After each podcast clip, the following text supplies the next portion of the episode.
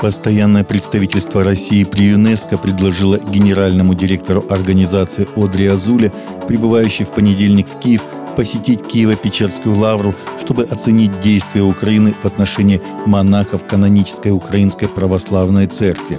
Постпредство в связи с визитом Азуле в Киев, где она посетила Софийский собор, задается вопросом, поднимала ли гендиректор перед официальными лицами Украины вопрос грубого попрания прав граждан на свободу мысли, совести и вероисповедания, гарантированных основополагающими документами ООН. Предлагаем гендиректору ЮНЕСКО также посетить Киево-Печерскую лавру, откуда режим Владимира Зеленского выгоняет монахов УПЦ, а также посмотреть видеозапись сожжения Корана украинскими военнослужащими в преддверии священного месяца Рамадан, предложили в представительстве. Ватикан вмешался в выполнение резолюций немецкого синодального пути, требующих, чтобы миряне имели возможность регулярно крестить и проповедовать на месте в церквях по всей Германии, сообщает агентство CNA. В письме президенту конференции немецких епископов от 29 марта кардинал Артур Роше сказал, что ни то, ни другое невозможно, несмотря на то, что, по крайней мере, одна немецкая епархия уже объявила об обеих практиках. Письменное вмешательство префекта дискастерии богослужения и дисциплины таинств Ватикана было адресовано епископу Лимбургскому Георгу Бацингу. Помимо освещения вопроса о проповедях и крещениях мирян, семистраничное письмо также напомнило немецким католическим епископам, что литургические переводы должны быть подтверждены и одобрены Ватиканом. В Уганде христианский пастор погиб от рук мусульманской родни, принуждавшей его к отречению от Христа, а его пятеро детей осиротели, сообщает Кристиан Пост. Убийство случилось в Восточной Уганде, а сведения о нем с традиционной для этих мест задержкой достигли кенийского новостного агентства Morning Star News, которое давно уже ведет хронику гонений на христиан в регионе – это единственная местная независимая новостная служба, фиксирующая факты преследования христиан. Она видит свою миссию в сборе и публикации полных, надежных и беспристрастных новостей с целью поощрения граждан свободного мира помощи преследуемым христианам, дабы они знали, что не одиноки и не забыты в своих страданиях.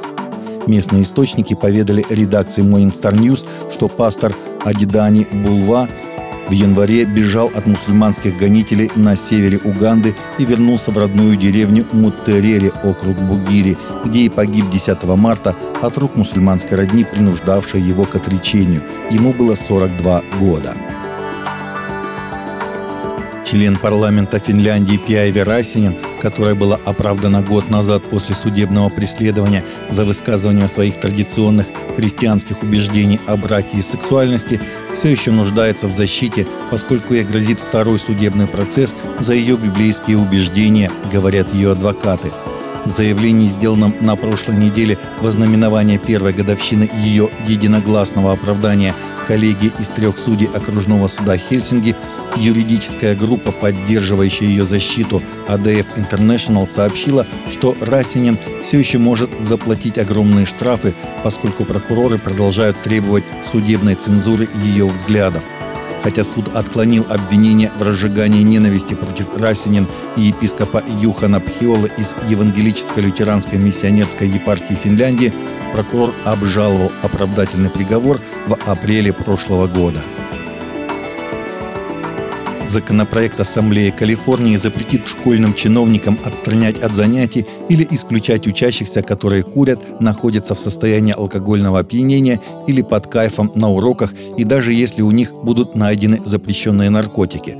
Согласно предлагаемому законопроекту, ученики школ в классах К-12 не могут быть отстранены от занятий или рекомендованы к исключению только на основании этих действий – прошлый вторник Ассамблея внесла поправки в законопроект, что привело к изменениям в некоторых формулировках законопроекта.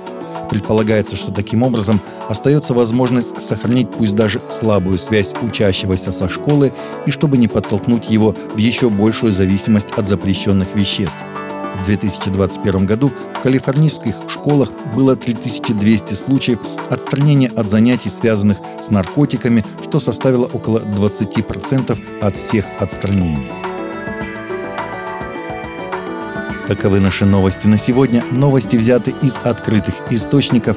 Всегда молитесь о полученной информации и молитесь о страждущих.